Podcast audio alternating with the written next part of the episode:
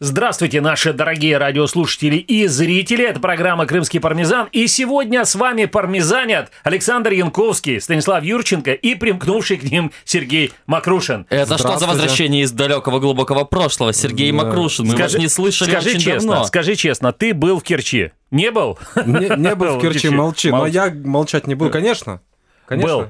Хорошо. Итак, наши дорогие радиослушатели и зрители, традиционно мы всю неделю собираем для вас самые интересные новости о самых интересных и важных событиях, которые произошли на территории Крымского полуострова, и знакомим с этими событиями вас именно в этот день и в этот час. Итак, поехали. В общем, у меня есть такая очень интересная новость. Путин взял и не отдал Эрдогану Крым, а положил его к себе в карман. Это как? А, это вот так. И не такие широкие уж у Путина карманы, что вместить целый полуостров со всем его населением. Нет.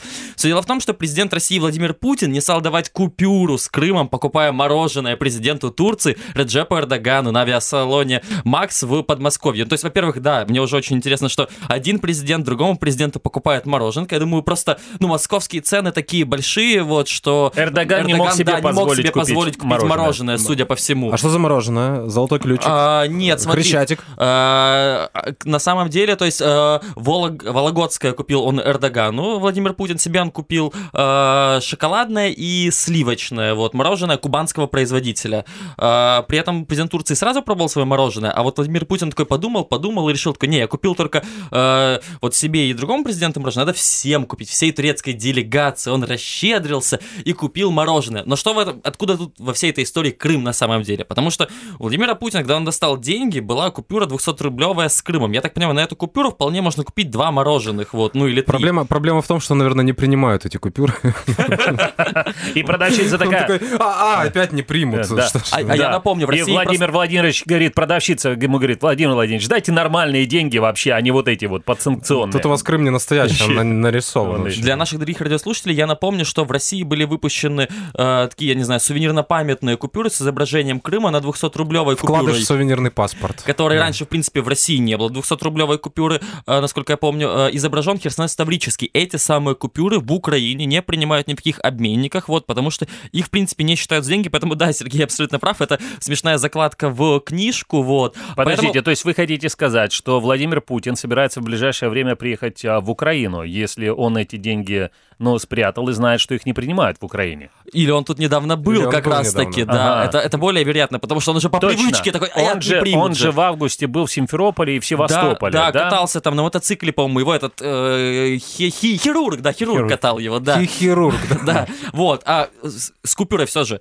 вместо 200 рублевой он достал 5, э, купюру на 5000 рублей, вот, купил два мороженое, и, и дальше вот цитата, которую он сказал продавщице – Сдачу министру промышленности и торговли России Денису Мантурову отдайте. На, развитие, на развитие экономики. На развитие экономики, Нет, да? Эко- не экономики, авиаотрасли. А, то есть вот мы теперь знаем бюджет авиаотрасли России. 4 тысячи там 800 э, или 900 с чем-то рублей. 5 тысяч минус 3 мороженки. Знаете, да. что самое интересное еще в этой ситуации? Это напрямую не относится к Крыму, но тем не менее. Вот российские журналисты, они разглядели, что вот эта продавщица мороженого, она была продавщицей мороженого и в прошлом году, когда туда приезжал господин, господин Путин. То есть есть как-то очень этот рояль в кустах, он очень не случайный. А погон там не просвечивался? Это или... да, это знаете, это как вот есть рыбаки, с которыми якобы там на лодке где-то фотографируется Путин, а потом он с ними же где-то фотографируется в за тысячи да. километров в монастыре якобы с монахами, ну и так далее. А тут якобы продавщица а, продает ему якобы мороженое. Но, но интересно... Почему не крымское? Мне интересно, вот крымское мороженое же настолько офигенное, что его хотят даже в Китай экспортировать. Вот почему тогда они не покупают это прекрасное крымское мороженое, от которого должны быть в восторге китайцы, вот по словам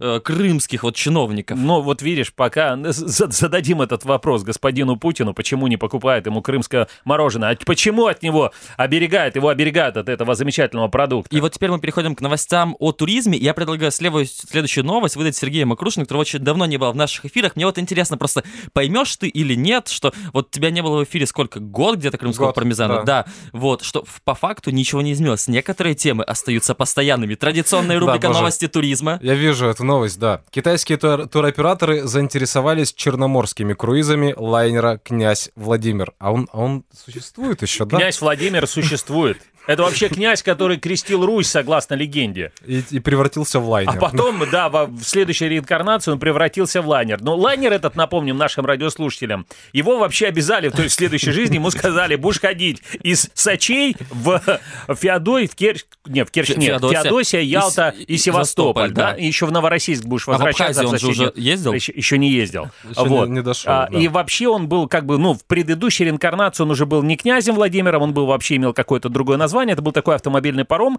который возил там автомобили где-то по Средиземному или по Эгейскому морю. А потом его выкупили россияне и заставили его обслуживать вот этот маршрут э, Сочи, Новороссийск, Феодосия, Ялта, И Севастополь. паром понимает, что следующее, что у него может быть дальше вот хуже по карме э, этого, может быть только одно, это уже перевозить через Стикс просто всех. Ну, Ну. потому что дальше не, некуда уже. Но пока нет. Пока что... А, что- пока, пока что китайские туроператоры заинтересовались круизами лайнера «Князь Владимир» по Черному морю. Об этом сообщила пресс-служба оператора лайнера, компания «Черноморские круизы». А, э, Цитата. «Ведущие туроператора китайского города Чанту, я правильно про Чанту, Чанту, специально приехали в Сочи, чтобы встретиться с генеральным директором черноморских круизов Виктором Глуховченко.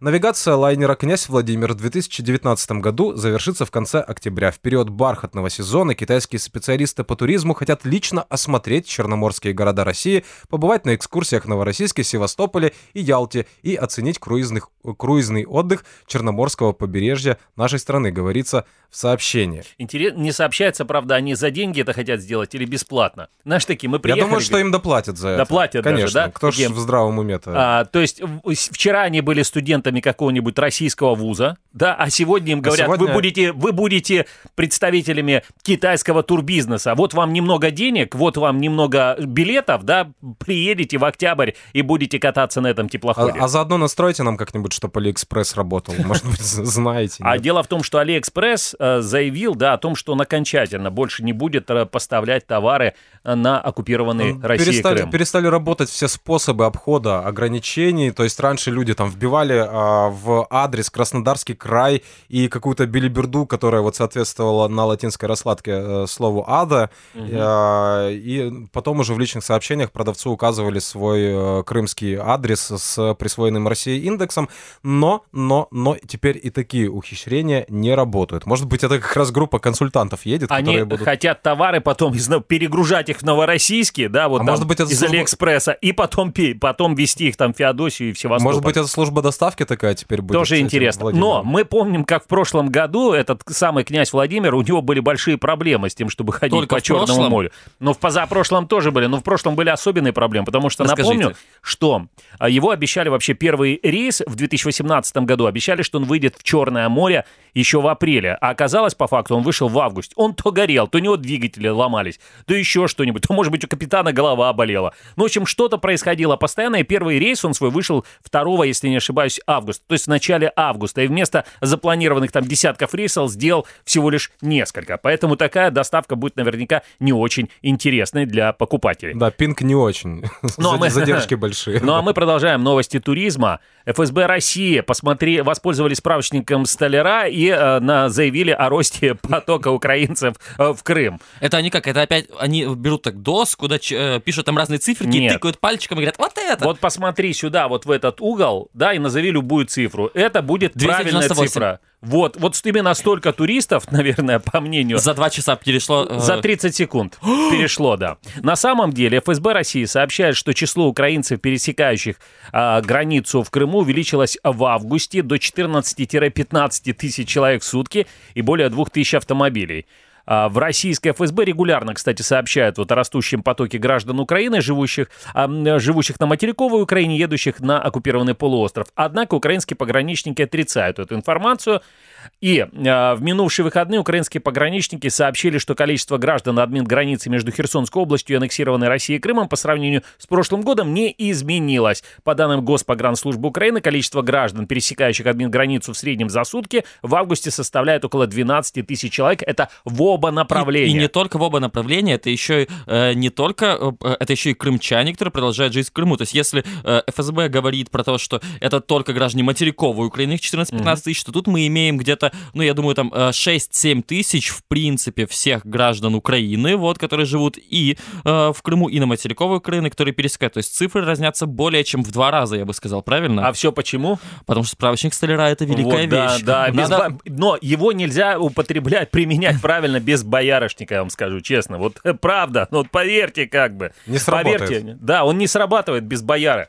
Что у нас еще интересно? Мурадов предложил пустить иранскую нефть в крымские порты. Самотеком? Да, через Черное море, знаешь, так вы, вытащит. То есть мы перевернули пару танкеров, она такая, неси вода, а, в, а в Севастополе принимают, значит, да, да. не вода. Ложечкой так черпают просто-напросто и в баночку складывают. Так, я объясню, в чем дело. Прежде иранцы переправляли свою нефть через Подожди, Суэцкий тут, канал. Тут, тут, тут главное не перепутать, потому что там возле Севастополя труба периодически. А это обратные поставки. Вот канализационные обратные поставки в Черное море из Севастополя. Э, в общем, иранцы не могут из-за санкций э, переправлять свою нефть через Суэцкий канал. Ну, об этом пишет э, ТАСС. Постоянный представитель республики при президенте России Георгий Мурадов отметил, что у Ирана и России вместе есть выход к Каспийскому морю. Вот я его процитирую.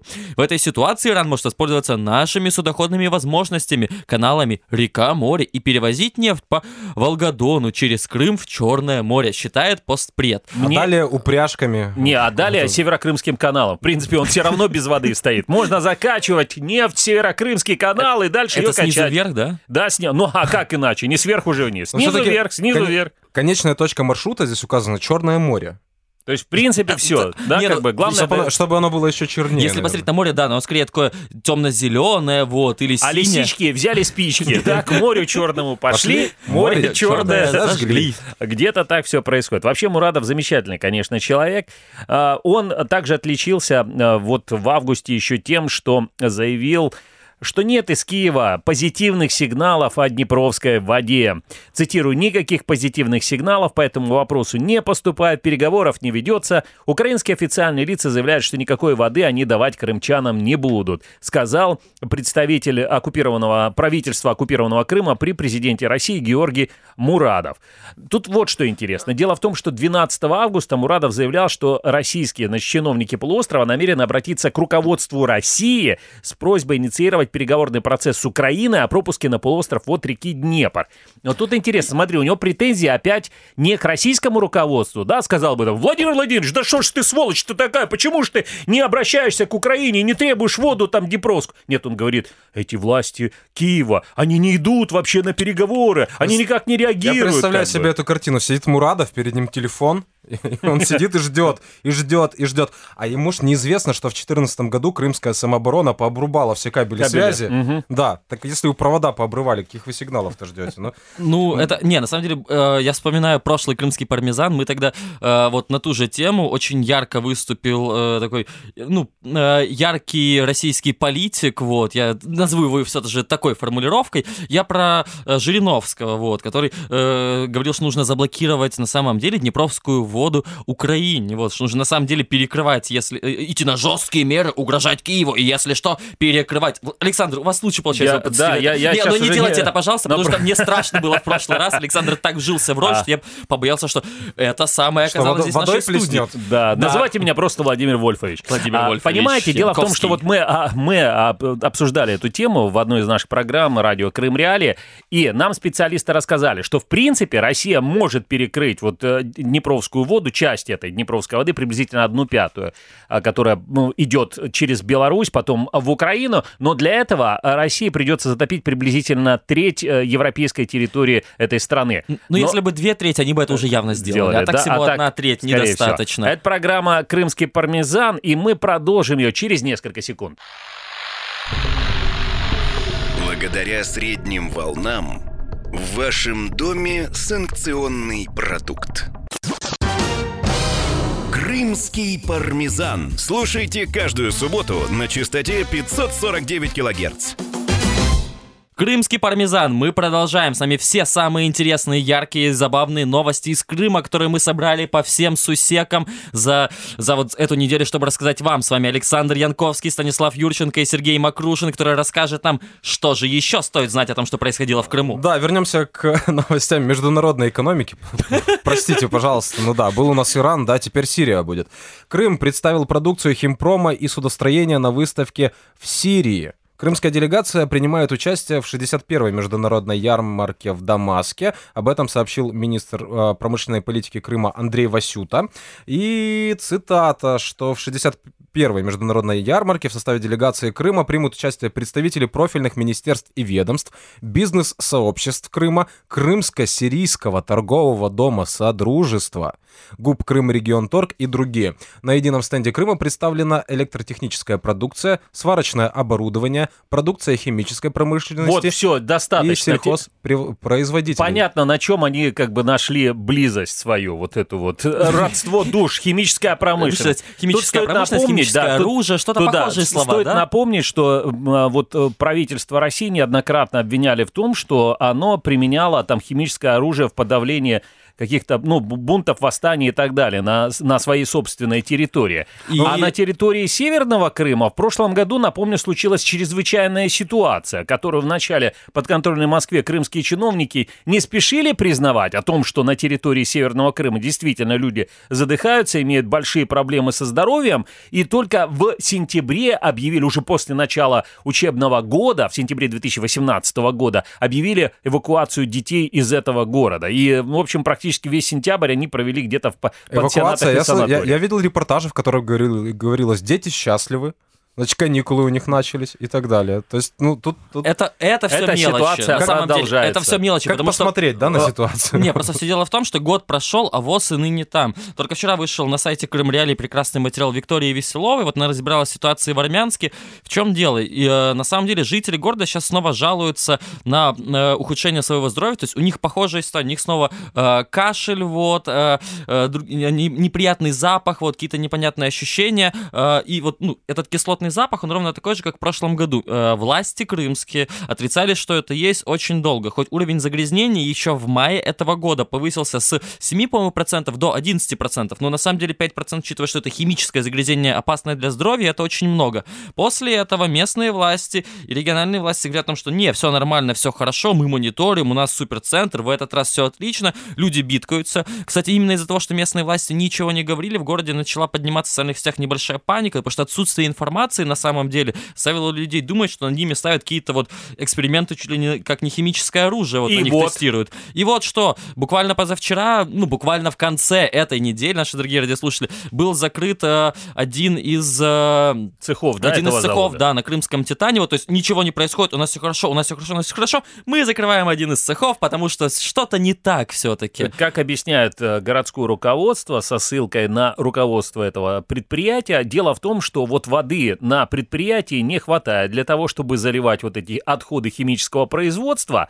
А, из-за что... того, что повысилась температура, происходит испарение воды. Воды в Крыму нет. Вода — это та самая вода, которая приходила северокрымским каналом. Которую ждет Мурадов перед Мурадов отключенным телефоном. Нам, да, а приходит к нему пока только нефть, но в его фантазиях.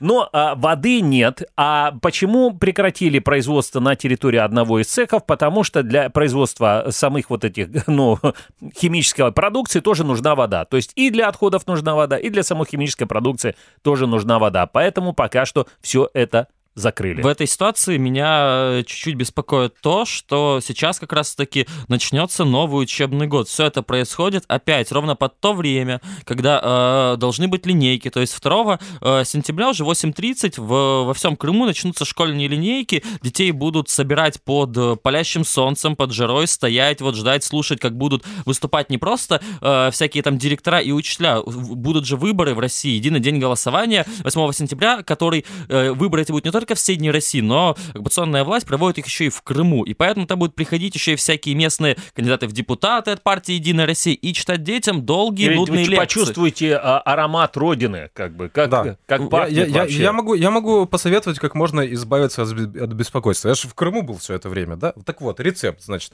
А, в любую катастрофу, да, когда что-то происходит непонятное и везде паника, включай крымский телевизор какой-нибудь. А, И там, Фотон. пожалуйста, Крымский телевизор это телевизор Да, Фотон. телевизор Крым еще был такой, да. Да. А А перед ним, кстати, еще был включаете. телевизор Лотос. Да, стоп, Лотос, Крым и Фотон это три телевизора, которые изготавливались в Крыму. Да, да. Правда? да. На еще терфон, еще терфон был. Ну Значит- ладно, ты не помнишь. Симферопольский телезавод такой был. Так Да? вот, э, да. А, включаешь какой-нибудь из крымских телеканалов, и тебе от- оттуда будут говорить, дети счастливы. Дети Все счастливы». Да не счастливы. просто Все счастливы. счастливы. Вспомним прекрасного вице-премьера Крыма Шеремета, который рассказывал про прекрасный лечебный воздух Армянска. Как раз таки Да. в то время, когда там все еще были массовые выбросы. Это, по-моему, было в конце, о, в середине, конце осени прошлого года. Как раз таки вот мы впервые пошутили Это об тот этом самый. Шеремет, э, который воюет с инвалидами, да? Да, да, да, да, да. Мгм. Он же еще говорил о том, что диоксид серы вообще полезен, потому что его следы в вине еще остаются, да. Так, Поэтому- ладно, давайте хватит про новости там промышленности, с- э, Но туризма. э, учебный год начинается скоро, да? Давайте новости Поэтому культуры. новости, новости Министерства образования Крыма. Что там Сергей там рассказывает, Министерство образования Крыма? Употребление нецензурных выражений. Уже начало, да? Окей. Да. А, значит, Нельзя, да? употребление нецензурных выражений в современном рэпе не является проблемой. Такое мнение высказал замминистра образования и науки Крыма Константин Аликин на пресс-конференции в рамках фестиваля «Рэп Коктебель», который организовал Дмитрий Киселев. Подожди. Подождите, И- и доба- если- Нет, подожди. Он добавил так. Он добавил, что это не проблема, твою мать. как Да, бы. у меня, тут, у меня тут есть несколько многоточий, Ага. я, я не стал их восполнять. То есть получается, что вот если я э, кого-то посылаю на три буквы, то это все очень плохо, и за это меня могут там штрафовать. Нет, это а если я хорошо. делаю это все, йоу, это рэпчик, чувак, Да. тогда это все хорошо? Ты можешь сказать, что ты просто читаешь свое произведение. А, Ты, ты художник, ты, Ты, так да, видишь. Я так вижу, да? Да, да. Дело в том, что вот этот самый господин Аликин, он что рассказал?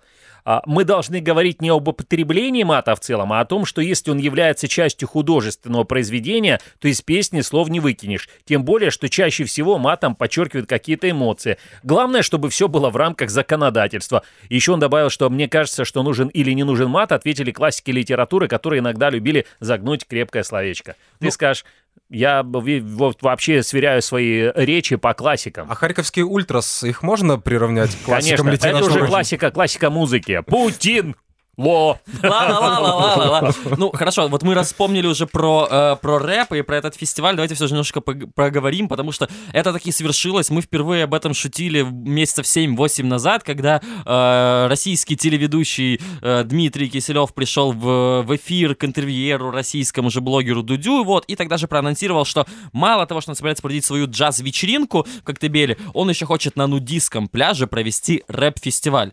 Э, и вот, как ни странно, хоть в этом, в этих словах было очень много оксюморонов, рэпер, окс- рэпер, рэпер Оксюморон так и не приехал на этот фестиваль, как и многие другие рэперы на самом деле. Вот у нас есть один небольшой звук, это э, такой исполнитель Крафтс есть. Я не знаю, дорогие слушатели, знаете ли вы, кто это, потому что я, например, тоже нет, но мы можем узнать, почему вот он и другие артисты категорически отказываются приезжать в Крым. Давайте послушаем. Куча своих э, мыслей, но они, как мне, как музыкант, говорят, мы просто не, не ездим в Крым. Физически эти артисты, и много, я могу много имен перечислить, которые просто отказываются ехать в Крым. Ну вот, это вполне правдиво, что ну, не, не даже рэперы не хотят ездить в Крым. Мы в эфире на радио Крым Реалии с э, э, президентом фестиваля «Джаз Коктебель» э, Лилией Млинарич обсуждали, что на самом деле то рэперский фестиваль, он более удобен с точки зрения проведения в Крыму, ведь даже э, огромное количество роковых музыкантов известных, они никогда не приедут в Крым на фестиваль. Ну, то есть там не будет ни машины времени, там не будет Гребенщикова с аквариум. Поэтому проводить фестивали в Крыму это крайне убыточное занятие только за какие-нибудь дотации или когда телеканалы какие-нибудь э, Нет, оплачивают весь когда, фестиваль. когда у тебя есть безлимит от Газпрома, ты можешь предложить, э, предлагать э, трехкратные гонорары для исполнителей. Некоторые едут. Например, Оникс американские приехали, а, легенды э, там э, рэпа, да, еще приехали другие. Дорогие, Э, дорогие да. украинцы, вы не А, услышите эту группу в Украине. Но, все-таки, да, с, без- э, бе- безлимитом от Газпрома и вот Киселев не очень-то ему получается проводить э, эти фестивали, собирать порядочный ла- line-up, поэтому нет, нет, да и В приглашают. каком смысле line? а, Line-up line-up? это список исполнителей, Ага, которые я будут. думал, это от украинского слова что-то вы сейчас на- назвали. Когда туда приезжает Владимир Путин, да, это пох- похоже. На. Да, нет, нет, да и пригласит. э, А вот знаете, что происходит с теми, кого, кто отказывает ему? Вот их Дмитрий Козе- э, Киселев называет гнильем. Ну вот, э, я, и я сейчас не шучу, давайте послушаем. Мы встречаем сопротивление со стороны рэперов, которые очень неоднородные, и говорят, как же так, Крым, да нас там, мы, мы значит, туда не поедем, кто-то не поедет. Будет, потому что у нас не будет гастролей там в Европе, на Украине, да и вообще там по поводу Крыма, значит, э, существуют разные мнения. Но мне кажется, это такое гнилье вообще, вот это все. Это, подождите, это тот самый Киселев, который в свое время работал в Украине, Да, да, который купил дачу в, в украинском Крыму, да, да, или там построил. построил. он На сейчас- оползня. и он А, теперь за говорит, что- как он сам признавался. Да, да. и он теперь говорит, что это как бы гнилье все, да? То Да. есть вот его работа тоже гнилье. А сам-то он тогда а кто? сам-то он читает рэп. И, Ага. вот, и вот это, простите, дорогие радиослушатели, простите, дорогие коллеги, простите, коллеги в рубке, но мы все же послушаем рэп от Дмитрия Киселева. Киселев в эфире. Зачитаю о себе и о том, что происходит в мире. Мне 64, бро, я встаю в 5 утра. На телеке Россия, за окном Москва-река. Надеваю белые кроссы, любимые худи Прыгаю в тачку, и вот я уже на студии. Инфа без купюр без лишней лести. Это просто Киселев, это просто вести. Сидишь на кухне, ругаешь Америку. Попробуй сделать это по телеку. Йоу, что я могу сказать? Э, А, вот- То есть он, он полагает, что и в России есть достаточно много людей, которые сидят на кухне, больше нечего делать, они ругают Америку? Да, И он предлагает им это сделать по телеку? Да. То есть он думает, что есть кто-то еще, хоть какой-нибудь идиот, который ругает Америку и делает это у себя на кухне? Дмитрий Киселев в, эфи- э, в интервью Юрию Дудю ска- сказал, что Госдеп США не пускает к нему артистов на джаз коктебель. Вот так вот, Да, да? на джаз коктебель пати, А- который он проводит. А он, А- он их хочет забрать с кухонь, да, чтобы они не там ругали Америку, а чтобы привезти их в Крым, чтобы они там ругали Америку. Конечно, да? конечно. Или из Америки даже забрать этих людей, чтобы они тоже там Могли вот, поругать поругать Америку. Америку. Да. да. ну, в общем, я не знаю, дорогие радиослушатели, что вы будете делать с этой информацией, а мы вернемся к вам совсем... Не-не-не, подождите, мы, у нас есть Вот еще... еще? Да, давайте мы еще что-нибудь расскажем. Ой, что у нас? Эм, у нас продолжаются или продолжились, да, съемки э, такого, знаете, ретро-фильма «Гардемарины вперед». Э, Они А что продолжились это? О в Крыму. это? Это такой был очень популярный в советское время художественный фильм «Гардемарины» про, эм, значит, про приключения подконтрольных России моряков. Вот так я бы это назвал. Ну, да, курсанты такие были. Гардемарины это кто? Это курсант А, вообще, да? понял. Курсант морского училища. И вот и то, а о том, как они как бы там, э, у них Тусили, разные веселились. приключения, да, что они как там оборовали французского посла и так далее. Ну, то есть разные были россияне, да. Ста- Стандартные, ничего не поменялось, я, я честно скажу. А Сейчас, значит, Светлана Дружинина, это режиссер этой картины, «Горди- «Гардемарины вперед», она в этом году снимала четвертую часть уже этого, этого фильма. Там, говорят, все снимается все так же Дмитрий Харатьян, который 30 лет назад снимался в первой части, играл Гардемарина, то есть выпускника этого морского училища. Он также, видимо, и продолжает и оставаться в То есть таком недоучка, да, Да. Ну получается? да, И остается не, на второй год постоянно, видимо. А И- не вешает нос. И она рассказала, что самой большой задачей станет эпизод с выходом в море корабля. А, а, она даже добавила, что мы летим в Севастополе. Надеюсь, что все-таки мы выйдем на нашей прекрасной галере в море. Это самая большая задача для меня — вывести корабль в море. Посмотрим, насколько улыбнется нам Нептун. Полушутя заметила режиссер. Почему не А. Посейдон? Э, Ну, Это видишь, зависит от количества вина на борту. Да, на, на- на борту галеры. И вообще, кто, кто будет грести? Ей сказали вообще, что галера, она выходит не в основном не под парусами, и это не очень прекрасно. Это- и там пару десятков рабов должно быть. А может быть и пару сотен, Да. если большая галера какая-нибудь. Ну что ж, это программа «Крымский пармезан», и мы вернемся э, к к обсуждению и к ознакомлению вас с самыми интересными крымскими новостями через несколько секунд. Благодаря средним волнам в вашем доме санкционный продукт. Крымский пармезан. Слушайте каждую субботу на частоте 549 килогерц. Это программа «Крымский пармезан». С вами Александр Янковский, Станислав Юрченко и Сергей Макрушин, вернувшийся из Керчи, поэтому он не молчит абсолютно. И мы продолжаем вас знакомить с самыми интересными крымскими новостями. Друзья, любите ли вы кино? А, да, би- очень. Ну, вот честно Какой фильм скажу. последний А раз мне больше вопли видопляса нравится. Тоже хорошая группа. Тоже хорошая группа. А, Ялтинская киностудия. Вот о ней новость. Российский режиссер Никита Михалков снова рассказал о том, что нужно восстанавливать Ялтинскую киностудию. Это старые песни о главном, если вы помните. Фильм зачем ты приносишь старый скрипт в, эфир? А, Это же уже было Это не я давным-давно. приношу, это Никита Сергеевич. Что- А, э, то есть, Да. то есть ты не перепутал? Да? Нет, я не А, перепутал. Свое последнее заявление он сделал на фестивале Таврида Арт 2019. который на этой неделе проходил в Судаке. Цитата. Существование Ялтинской киностудии и классной базы может стать настоящей кинематографической меккой, сказал Михалков. Завершил он мысль позитивом высокой степени, заявив, что Крым должен стать центром русского кино, каким и был, Был до ранее. 2014 года, сказал это- Сергей Этот человек э, просто шапку на с себя срывал, говорил, что я ее починю, вот рубаху рвал, все будет хорошо с этой киностудией. Потом, насколько я помню, ее пытались продать, Александр, напомните Ее мне продали, пытались продать несколько раз, потом отжали у предыдущего владельца. На самом деле ее даже выкупил, э, выкупил какой-то московский консорциум, и там они продолжали снимать несколько фильмов. Говорят, что вот за этот период, там, ну, условно, с 95 там, по 2014 год они сняли около 100 фильмов. Ну, использовали это просто как площадка такая, да, потому что юг, там декорации какие-то, там техника как- какая-никакая есть. Павильоны, Вот, да, павильоны такие, и да, да. все остальное. Сейчас там всего этого на самом деле нет. И все это передали фактически такой, такой компании, которая вот раньше, в, до 2014 года, как бы, знаете, как бы киновидеопрокат называлась, вот так вот. Я Да. на самом деле просто изучал этот вопрос, я общался с людьми насчет того, почему в Крыму все же ну, невозможно сейчас возобновить кинематограф даже со всеми российскими ресурсами. Все дело в том, что все оборудование съемочное, которое вот есть, а, оно все очень дорогое, поэтому обязательно страхуют. Ни одна страховая компания не будет работать в Крыму, поэтому вести туда такое оборудование на свой страх и риск никто не будет. Оборудование, которое там есть, его на самом деле Ты, недостаточно. ты знаешь, теоретически они могли бы купить бы там и оборудование, если было бы желание, которое бы там бы непосредственно находилось. Но мне кажется, что все гораздо проще. Вот эта земля, которая находится там на Поликуровском холме, и где-то еще, и в центре Ялты самой непосредственно, да, вот уже за гостиницей Риан, да, она просто-напросто очень интересна. Да, там лук тем- садить нужно. А, Лук, да, там Ну. нужно садить такие 30-этажные многоэтажки, думают, скорее всего, И делать люди. там луки, да? Да, и делать луки и стрелы. Хорошо, что у нас еще интересно? На- О, вот э, да, расскажите о вот концерте, который что-то привезут какой-то, то ли что там здесь привезут? Орган, орган привезут в Крым Нет, из Точно правильное ударение. Значит, на гастроли, на гастроли в Крым приедет концертный орган О, концертный орган. Концертный орган это что? из Это, Челябинска. это я даже... Я не хочу это. Скажут... Ну, рассказывайте, Сергей. Неловкая пауза. Подождите, трехмануальный орган. Или орган. Трехэтажный такой, да, скажем? Трех- Трехмануальный орган голландской фирмы Дж- э, Яханус, наверное. Яханус, да, привезут э, в Крым из Челябинска в сентябре. Концерты с использованием инструмента состоятся в нескольких городах полуострова, сообщил руководитель камерного хора Крымской государственной филармонии Таврический благовест Владимир Николенко.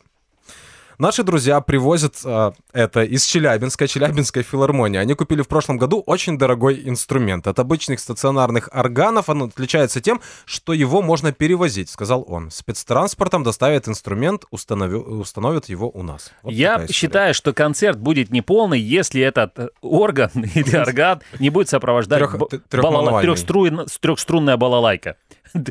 Я- считаю, что вообще трехладовая, трехструнная балалайка. Только вот в принципе, а, а- а иначе для чего? Слушайте, что за низкопоклонничество перед Западом? Какой-то трехмануальный орган, и голландская причем да. Яханус, Почему они его да, как бы. У них даже флаг вообще похож на российский у этих голландцев, как бы. Ничего своего придумать не могут. Еще и орган, как бы, какой-то привезли там. Тюльпанов бы лучше Да. привезли. Следующая новость. Следующая новость я бы озаглавил вот так.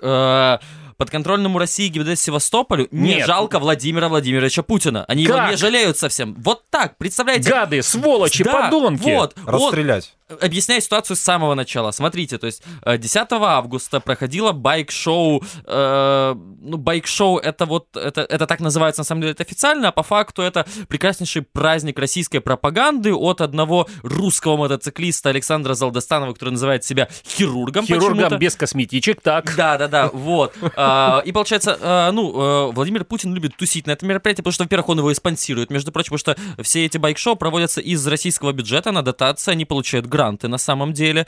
А, И вот э, глава России проехал за рулем мотоцикла Урал, в коляске которого сидел подконтрольный ему глава э, Крыма Сергей Аксенов, а на пассажирском... в переносном смысле подконтрольный. В тот момент, хотел бы, управляемый полностью. Вот, на пассажирском месте сидел назначенный Кремлем временно исполняющий обязанности Севастополя э, Михаил Развожаев. Вот. При всем этом Владимир Владимирович был без шлема. Что происходит? эти двое тоже были без шлемов. А этот вот негодяй какой-то там, кто там, юрист. Чехунов из Чехунов. Востоком, да? некий ег- Он негодяй. прицепился, он прицепился только к Путину сказал. Почему Путин вообще без На самом ездит? деле нет, нет, нет, Нет? Сейчас я в этом объясню. То есть он э, подал заявление о привлечении к административной ответственности президента Владимира Путина за езду на мотоцикле без шлема. Все-таки он же э, за тех, кто едет на мотоцикле, отвечает водитель. То есть то, что без шлема пассажира, вся ответственность находится на том, кто за рулем Логично. мотоцикла. То есть вот, э, в принципе, всех надо штрафовать. Вот в России... Кроме поску- Подожди. Аксенова. Не, не, не. Он Поскольку,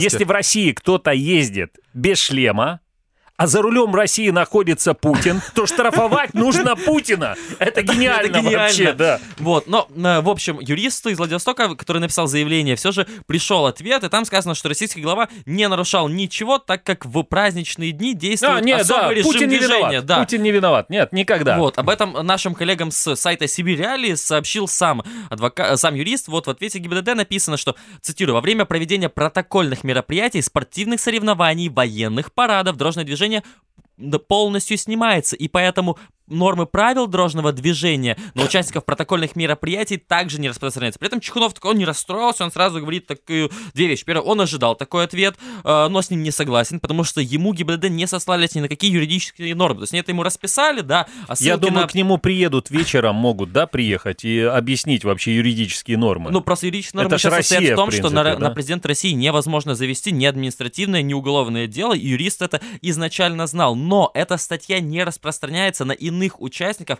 совместно осуществляющего с ним движения. То есть это глава Севастополя, глава Крыма, байкеры ночных волков, то есть все Нет, они, ну ты ж если понимаешь, едут без Ты ж шлемов. понимаешь, дело в том, что тот же самый Сергей Аксенов, который ехал в колясочке, он может сказать, что его туда насильно запихнули. Вообще его- ему никто не предупредил. Да и поэтому он ни- вообще нет не никакой хотел ответственности. Но он менять так и выглядел, что его гражданство. насильно туда запихнули на самом Он все деле. еще український щирий Да. патріот, який страждає а в вот поневолі. Залдостанову будет сложнее.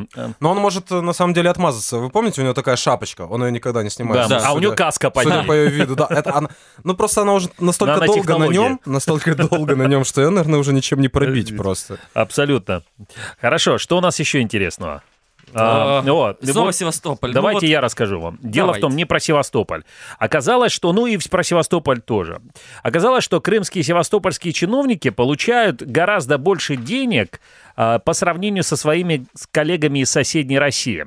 Но как бы не в абсолютных величинах, хотя в некоторых областях они получают больше денег и в абсолютных величинах. Например, средняя зарплата вот э, муниципального чиновника, то есть чиновника местной администрации в Севастополе составляет 38 тысяч рублей. Не бог весь какие деньги, 14 тысяч, чуть больше 14 тысяч гривен.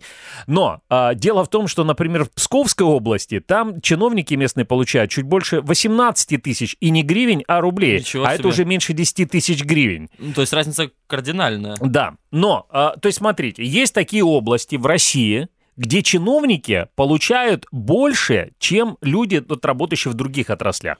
Это север, как правило, да? Это а, такие какие-то, знаете, почему? Простите, отдаленные, не это какие-то понимаю. отдаленные территории, где у людей не очень много возможностей заработать. Мгм. Да, а у чиновников там есть всякие доплаты, там, на, ну, не знаю, какие-то там льготы, еще Ну, что-нибудь. я понял, еще люди, что. которые там а, стада с оленями гоняют, да, у них там у них может совершенно- быть официальной вообще зарплаты никакой да, да, нет, да, да. например. Но, а в Крыму вот, та- вот точно такая же ситуация где-то на крайнем севере России происходит. Так вот, да, так в оккупированном Крыму. А, дело в том, что мы э, на радио Крым Реали обсуждали эту тему, выяснилось, что, ну, на самом деле тут нет никакого подвоха. Просто в Крыму за последние пять лет практически полностью уничтожена экономика и возможность где-либо заработать, кроме как вот идти на работу чиновникам. И есть еще хорошая новость для крымских чиновников. Ну, больше ни для кого. Подождите, так э, э, получается, что в Крыму скоро одни чиновники-то и останутся? По большому счету, да.